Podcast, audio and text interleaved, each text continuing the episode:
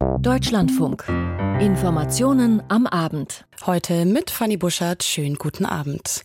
Ein Fall für den Verfassungsschutz. So bezeichnet Bundeskanzler Olaf Scholz die Berichte über ein Geheimtreffen, bei dem unter anderem AfD-Mitglieder über einen Vertreibungsplan diskutiert haben sollen. Wie weitere Reaktionen ausfallen, dazu gleich mehr. Außerdem blicken wir auf die Südostasienreise von Bundesaußenministerin Annalena Baerbock, die heute ihren ersten Stopp auf den Philippinen hatte.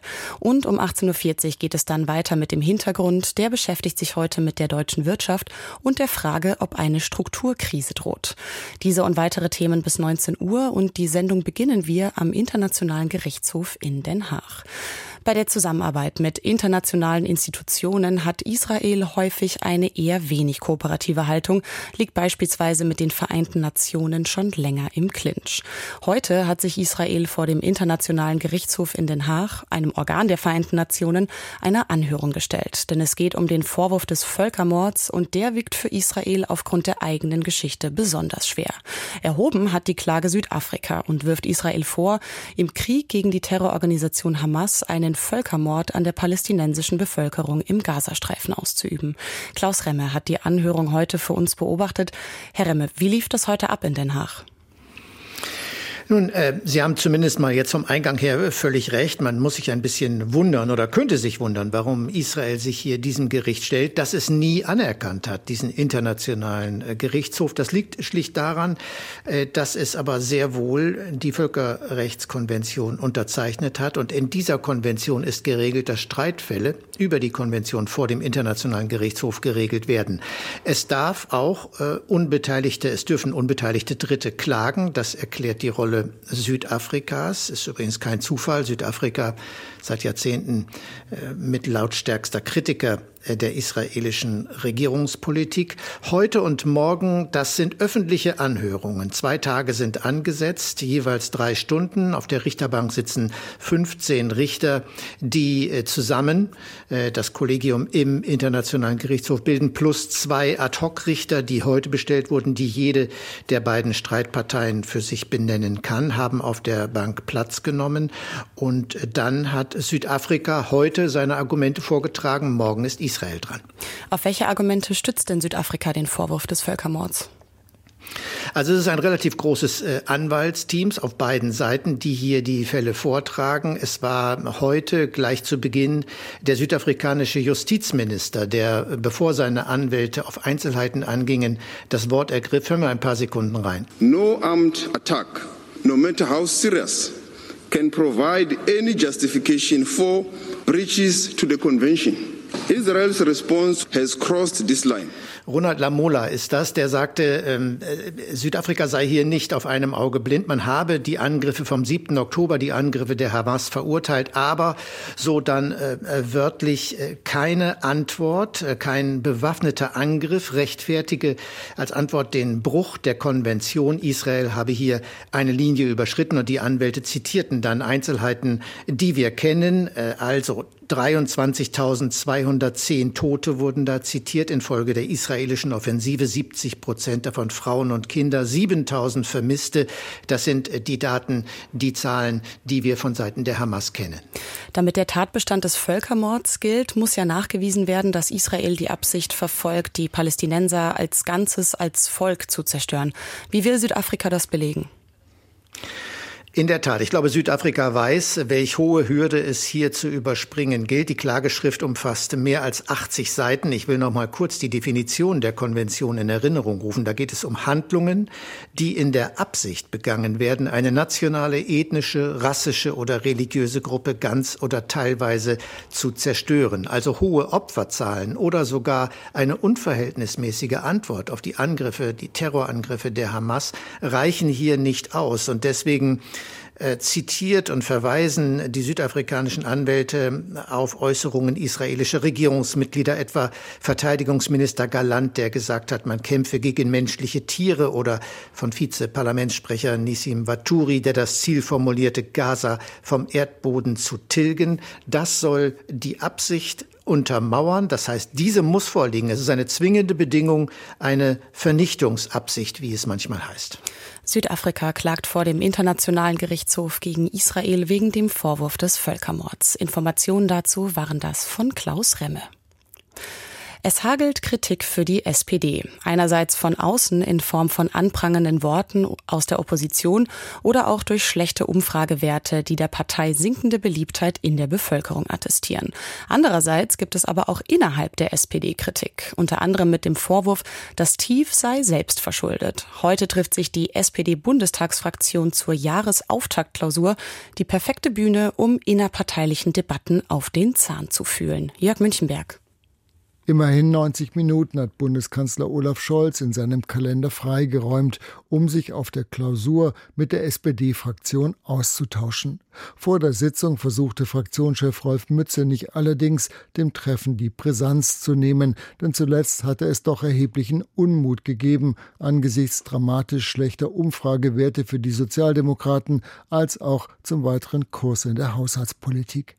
Das Treffen sei lange im Vorfeld vereinbart worden, betonte Mützenich. Wo ich der festen Überzeugung bin, dass dort auch meine Kolleginnen und Kollegen ihre Erfahrungen, ihre Haltungen, ihre Meinungen auch schildern werden. Und so gehört sich das in einer demokratischen Partei. Und wenn Olaf Scholz und ich das gemeinsam wünschen, dass das in der Fraktion auch möglich ist, so ist das auch ein Beitrag für eine gute Debattenkultur. Doch allein bei Debatten will es die SPD-Fraktion nicht belassen. So soll auf der Klausur ein Beschluss zur Reform der Schuldenbremse verabschiedet werden, denn die Regelung, so heißt es in dem Papier, sei nicht mehr zeitgemäß, ja, die starren Regelungen stellten gar ein Wohlstandsrisiko für jetzige und kommende Generationen dar.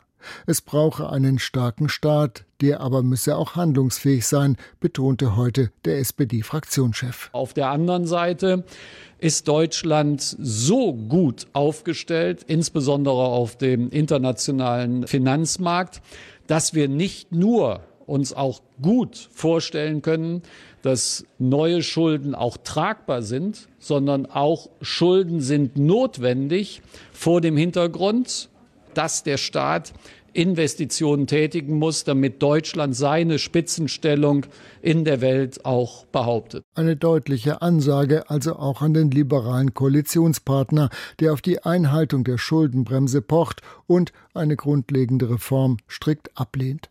Aber auch der Kanzler muss sich angesprochen fühlen, gilt Scholz doch als erklärter Anhänger der Schuldenbremse. Gleichzeitig muss er sie schon aus Gründen des Koalitionsfriedens und aus Rücksicht auf die Liberalen verteidigen, was vielen in der SPD zunehmend sauer aufstößt.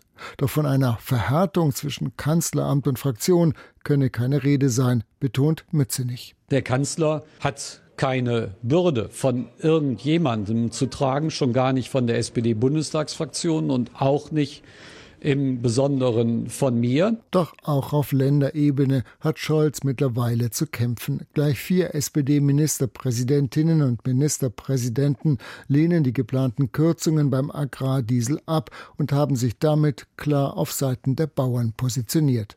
Man dürfe das nicht überbewerten, versuchte im Deutschlandfunk heute SPD-Fraktionsvize Achim Post zu beschwichtigen. Landwirte zu, man ist in Gesprächen, wir sind alle in Gesprächen mit Vertreterinnen und Vertretern der Landwirte und dass Ministerpräsidenten verschiedener Bundesländer, auch großer Agrarländer, ihre Position markieren, ist bei einem solchen Prozess völlig normal. Der Kanzler hat wiederum klargemacht, dass er trotz Dialogangebot an dieser Stelle nicht weiter nachgeben will.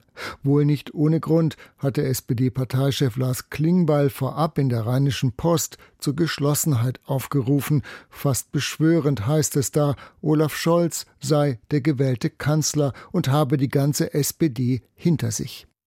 Seit Anfang der Woche laufen bundesweit Protestaktionen der Landwirtschaft, mit denen Bäuerinnen und Bauern auf ihren Unmut aufmerksam machen wollen. Auslöser für die Proteste war die Ankündigung der Bundesregierung, den Rotstift bei Subventionen ansetzen zu wollen. Viele der Demonstrierenden nutzen die Proteste aber auch, um auf die generell schlechte Stimmung in der Landwirtschaft hinzuweisen, auch abseits von gekürzten Subventionen. Die Ampelkoalition will jetzt auf die Landwirtschaft zugehen. An Katrin Büsker. Die Arbeitsgemeinschaft Bäuerliche Landwirtschaft, der Bundesverband Deutscher Milchviehhalter, der Deutsche Bauernverband, der Bund Ökologischer Lebensmittelwirtschaft, die Organisation Landschaft Verbindung. Dies sind nur einige der landwirtschaftlichen Akteure, die am Montag eingeladen sind zum Austausch mit den Ampelfraktionen. Ein entsprechendes Einladungsschreiben wurde gestern von den Fraktionsspitzen verschickt. Rolf Mützenich, SPD-Fraktionsvorsitzender, formulierte das Diskussionsthema heute wie folgt wie können wir Zukunft gestalten. Und das wollen wir eben auch mit der Landwirtschaft diskutieren. Das Treffen ist auch eine Reaktion auf die anhaltenden Proteste aus der Landwirtschaft. So fordert der Bauernverband etwa weiterhin, dass die Subventionen für Agrardiesel vollständig erhalten bleiben. Die Bundesregierung hatte als Kompromiss das Auslaufen der Subvention bis 2026 beschlossen. Mecklenburg-Vorpommerns SPD-Landwirtschaftsminister Till Backhaus bringt nun einen anderen Kompromissvorschlag ins Spiel, ein Auslaufen der Subvention bis 2028 bei gleichzeitigem Anreizprogramm für alternative Kraftstoffe. Auch Bundeslandwirtschaftsminister Cem Özdemir hatte gestern bei einer Veranstaltung in Baden-Württemberg erklärt, er wolle ausloten, inwieweit alternative Antriebe vorangebracht werden können. Doch es geht mittlerweile um mehr als bloß den Antrieb von Fahrzeugen. Das machte auch SPD-Fraktionschef Mütze nicht deutlich. Viele Landwirte die sich an den Protesten beteiligen, sagen, es geht gar nicht letztlich um die Frage, eines Agrardiesels oder wie man das möglicherweise gestaffelt reduziert, sondern es geht letztlich darum, hat mein Betrieb hat letztlich meine Überzeugung, auch nachhaltig zu investieren und letztlich auch zu wirtschaften, noch eine Zukunft in diesem Land. An verschiedenen Orten war es heute wieder zu Protestaktionen aus der Bauernschaft gekommen. So hatten etwa 500 Menschen Bundeskanzler Olaf Scholz in Cottbus empfangen bei der Eröffnung des dortigen ICE Instandhaltungswerkes. Am Rande hatte sich der Kanzler mit dem brandenburgischen Bauernverbandspräsidenten ausgetauscht. Zu einem Treffen mit den Demonstrierenden kam es nicht. Die Temperaturen fallen in die Minusgrade, Schnee und Frost machen sich breit. Und nicht selten führen genau solche Wetterverhältnisse zu Verspätungen und Ausfällen im Bahnverkehr. Aber über wetterbedingte Ausfälle muss man sich aktuell nur wenig Sorgen machen. Denn es wird gestreikt und ein Großteil der Züge fährt so oder so nicht. An Tag zwei der Warnstreiks der Lokführergewerkschaft GDL kommt es weiter zu erheblichen Einschränkungen und die werden noch bis morgen anhalten. Zur Halbzeit des GDL-Streiks fasst Dieter Nürnberger die Stimmung zusammen. Noch bis morgen 18 Uhr wird der Personen- und auch Güterverkehr der Deutschen Bahn AG weitgehend lahmgelegt sein. Und solange gilt auch der Notfahrplan des bundeseigenen Unternehmens, welcher zumindest ein Minimalangebot bereithalten soll. Im Fernverkehr fährt derzeit nur rund jeder fünfte Zug. Im Regional- und Nahverkehr sieht es vielleicht etwas besser aus, weil hier auch private Bahnunternehmen fahren, die nicht von den Arbeitsniederlegungen betroffen sind. Bahnsprecherin Anja Bröker sagt, der Notfahrplan funktioniere. Wichtig sei aber, dass sich Kunden weiterhin vorab informierten, so Bröker heute Morgen im ZDF. Es gibt keine langen Schlangen vor Reisezentren, keine überfüllten Züge. Auch gestern war das nicht der Fall. Unser Konzept Notfahrplan ist also aufgegangen. Wir haben den Eindruck, dass sich unsere Fahrgäste darauf eingestellt haben. Viele haben ihre Fahrten vielleicht vorgezogen oder auch später wollen sie sie nachholen. Auch der Fahrgastverband sieht das ähnlich. Kritik gibt es dennoch, denn eine Art Grundversorgung sei durch den Notfahrplan noch längst nicht überall gewährleistet, sagt Karl-Peter Naumann, Ehrenvorsitzender des Fahrgastverbandes Pro Bahn. Es sieht so aus, als wenn er einigermaßen funktioniert dass auf verspätete Züge gewartet wird, was glaube ich ganz wichtig ist. Aber das ist nicht das, was wir uns als Notfahrplan vorstellen, sondern es müsste darauf ankommen, dass auch dort, wo die streikende Gewerkschaft besonders stark ist, dass auch dort mehr als nur zwei oder drei Züge am Tag fahren. Und so plädiert auch der Fahrgastverband für weitere Verhandlungen. Doch danach sieht es derzeit nicht aus. Die GDL hat die Tarifverhandlungen bereits im Dezember für gescheitert erklärt und auch das jüngste Angebot der Bahn AG als substanzlos zurückgewiesen. Knackpunkt bleibt die Forderung nach einer Absenkung der Wochenarbeitszeit im Schichtdienst von derzeit 38 auf 35 Stunden bei vollem Lohnausgleich. Die Bahn AG sei weiterhin gesprächsbereit, so Sprecherin Anja Bröker. Wir sind bereit, mit der GDL über genau solche solche Fragen zu sprechen, aber nicht in einem konfrontativen Abbügeln von Vorschlägen, die die GDL für nicht wert empfindet, dass man darüber spricht, sondern dass man sich hinsetzt und den Weg des Kompromisses einschlägt. Von der GDL gibt es derzeit keine neuen Signale. Sie erwartet weiterhin ein neues Angebot der Bahn, dann könne weiter verhandelt werden, so Klaus Weselski gestern nach Beginn des Streiks. Ansonsten, wenn nichts kommt bis Freitag, machen wir eine Pause und gehen in den nächsten Arbeitskampf. So bleiben die Fronten weiterhin verhärtet, was auch die Politik zunehmend kritisiert. Bundeskanzler Olaf Scholz sagte heute bei der Einweihung eines Ausbesserungswerks der Bahn AG in Cottbus, er hoffe, dass es bald zu einer Verständigung kommt. Und CDU-Chef Friedrich Merz rief die Bundesregierung auf, aktiv in den Arbeitskampf einzugreifen. Der Verkehrsminister müsse alle Beteiligten an einen Tisch holen. Wer krank wird, der sucht sich in der Regel medizinische Hilfe. Aber Hilfe ist nicht gleich Hilfe. Je nachdem, welche Symptome wie dringlich auftreten, braucht es unterschiedliches Fachpersonal und unterschiedlich ausgestattete Kliniken. Damit Erkrankte hier schneller an der richtigen Adresse landen, das ist Teil der geplanten Krankenhausreform von Gesundheitsminister Lauterbach. Doch die Reformpläne stößen auf Zurückhaltung. Zu groß ist die Sorge vor finanziellen Nöten für die Kliniken. Und auch der Gesundheitsminister weiß, für Reformen braucht es Geld. Und wie das zustande kommen soll.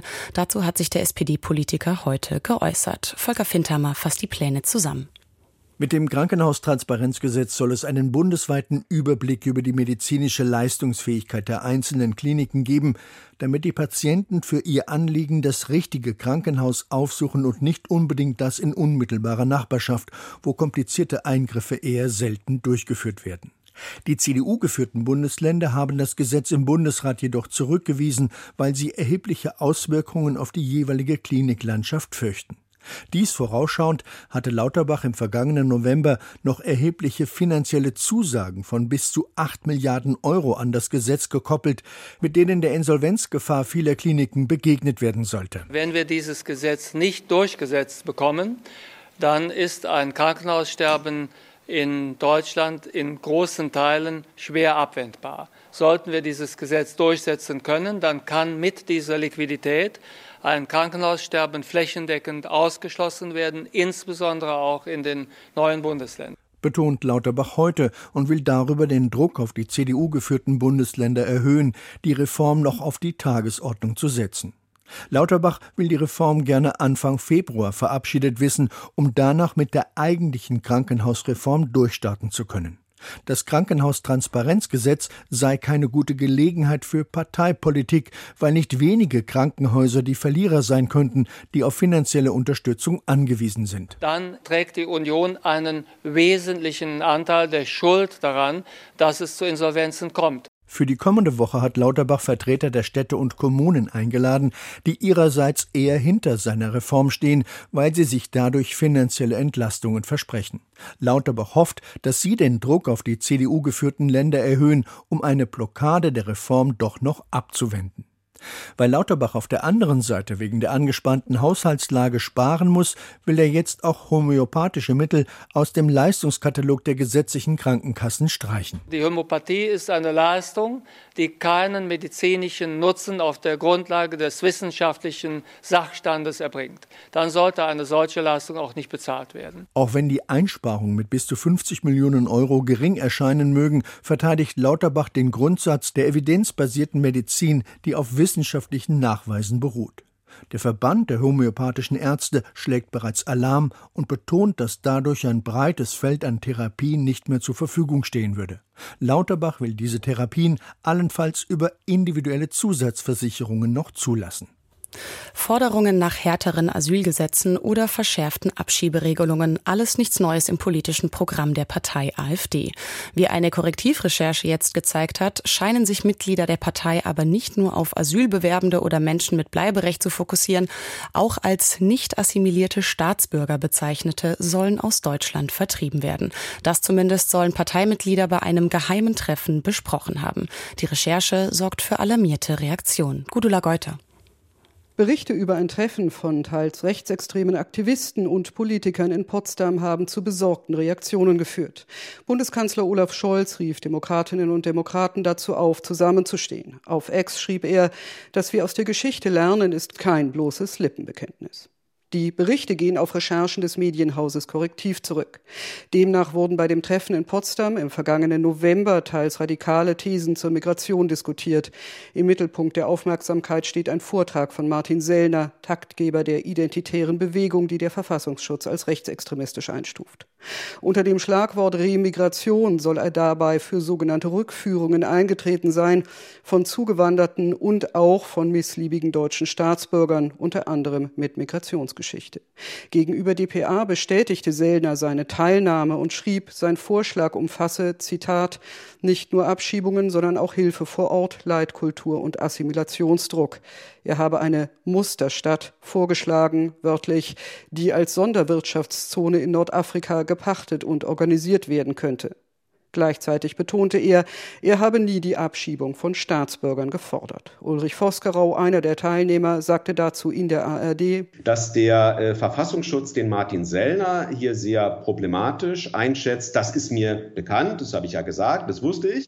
Ich habe mich, da ich gleichwohl Positives auch über ihn gehört habe, davon nicht abschrecken lassen. Sellner habe nur über legale Rückführungen gesprochen. Vosgerau vertritt unter anderem die NPD vor dem Bundesverfassungsgericht.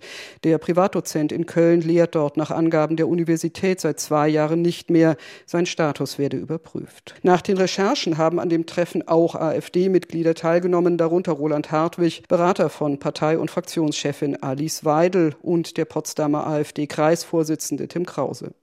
Verfassungsschutzpräsident Thomas Haldenwang rief in der ARD die, wie er sagt, schweigende Mehrheit allgemein dazu auf, klar gegen Extremismus Position zu beziehen, dies allerdings in einem voraufgenommenen Interview ohne Bezug zu dem Treffen. Entsetzt über die Berichte äußerte sich Bayerns Ministerpräsident Markus Söder im Deutschlandfunk-Interview der Woche und sprach von Deportationsplänen übelster Form. Da auch einzelne AfD-Politiker an dem Treffen teilgenommen haben, konzentriert sich die Diskussion nun auf die Partei. In deren Bundestags- und Europawahlprogrammen findet sich der Begriff der Remigration.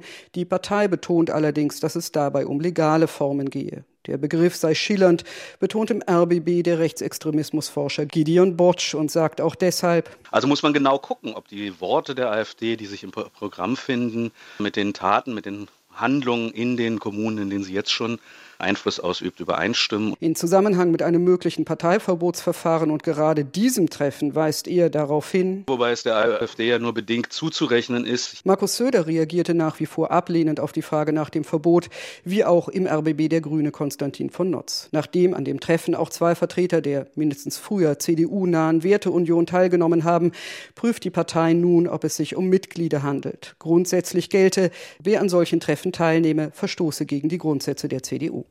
Bundesaußenministerin Annalena Baerbock ist weiter international unterwegs. Bis gestern war die Grünen-Politikerin im Nahen Osten zu Besuch. Heute ging es dann nach Südostasien. Erster Stopp hier die Philippinen. Dort hat sich die Ministerin in der Hauptstadt Manila unter anderem mit ihrem philippinischen Amtskollegen getroffen. In dem Treffen ging es unter anderem um die angespannte Situation im südchinesischen Meer durch die aggressive Expansionspolitik Chinas. Frank Kapellan. And have you already decided in which field of mechatronics? Annalena Baerbock zu Gast im staatlichen Ausbildungszentrum Testa von Manila. Die Außenministerin spricht mit Studenten, die hier als Mechatroniker trainiert werden. Ob er schon wisse, wo er später arbeiten wolle, möchte sie von einem jungen Mann erfahren. Am liebsten in der Luftfahrt, bekommt sie zur Antwort. Die Möglichkeiten dazu könnten hier geschaffen werden. Schon seit den 80er Jahren unterstützt Deutschland die duale Ausbildung auf den Philippinen. Die kleinen Roboterstraßen, die der grünen Ministerin hier gezeigt werden, stammen von den deutschen Firmen Festo und Siemens. Actually, Germany for me is a good uh, opportunity if I'm gonna be open for me there. It's ja, nach Deutschland zu gehen, das wäre schon eine große Chance für mich, meint der 22-jährige Edgar. Die deutsche Ministerin dürfte das gerne hören. Der Fachkräftemangel ist gewaltig. Auch Porsche bildet auf den Philippinen Kfz-Mechatroniker aus. Baerbock unterzeichnet bei ihrem ihrem Besuch eine Vereinbarung, die zum Ziel hat, Fachkräfte für Deutschland zu rekrutieren.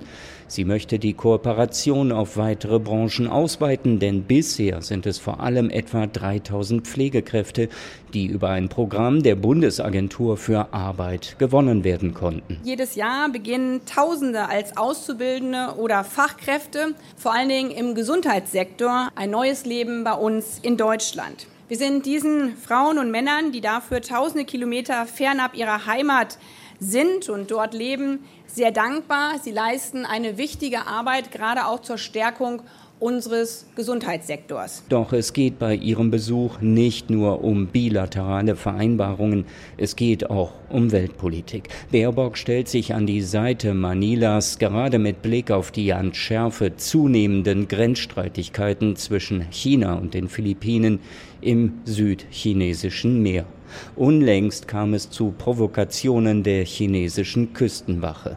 Zu Chinas Ansprüchen auf umfangreiche Seegebiete im südchinesischen Meer spricht das UN-Seerechtsübereinkommen eine eindeutige Sprache. Solche Ansprüche sind nicht vom Völkerrecht gedeckt. Für Enrique Manalo ist das ein wichtiger Satz. Der philippinische Außenminister sieht sich immer wieder Repressalien durch Peking ausgesetzt.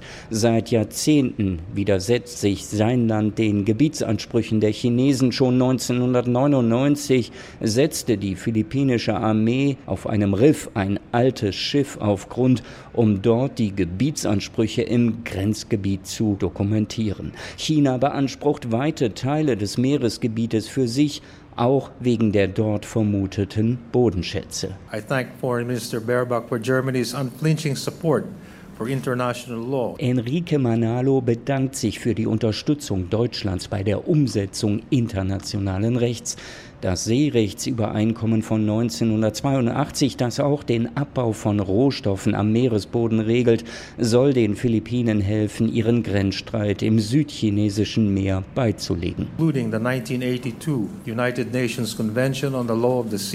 Peking reagiert umgehend auf diesen Besuch der deutschen Ministerin. Grenzstreitigkeiten würden bilateral gelöst heißt es in einer schriftlichen Erklärung der chinesischen Führung, eine fremde Nation aber habe nicht das Recht, sich in die Auseinandersetzung einzumischen. In der polnischen Politik hängt der Haussegen schief. Seit Mitte Dezember ist die neue Regierung unter Ministerpräsident Donald Tusk im Amt und hat damit die nationalkonservative PiS-Partei abgelöst. Jüngstes Kapitel des Machtkampfs, Polens Staatschef und Mitglied der PiS-Partei Andrzej Duda, hatte zwei verurteilte Parteikollegen versteckt und wirft den Behörden unrechtmäßiges Vorgehen bei der Verhaftung vor. Heute hat die PiS in Warschau zu einer Demonstration gegen die neue Mitte-Links-Regierung aufgerufen. Darüber kann ich jetzt mit unserem Korrespondenten vor Ort, Peter Sawicki, sprechen.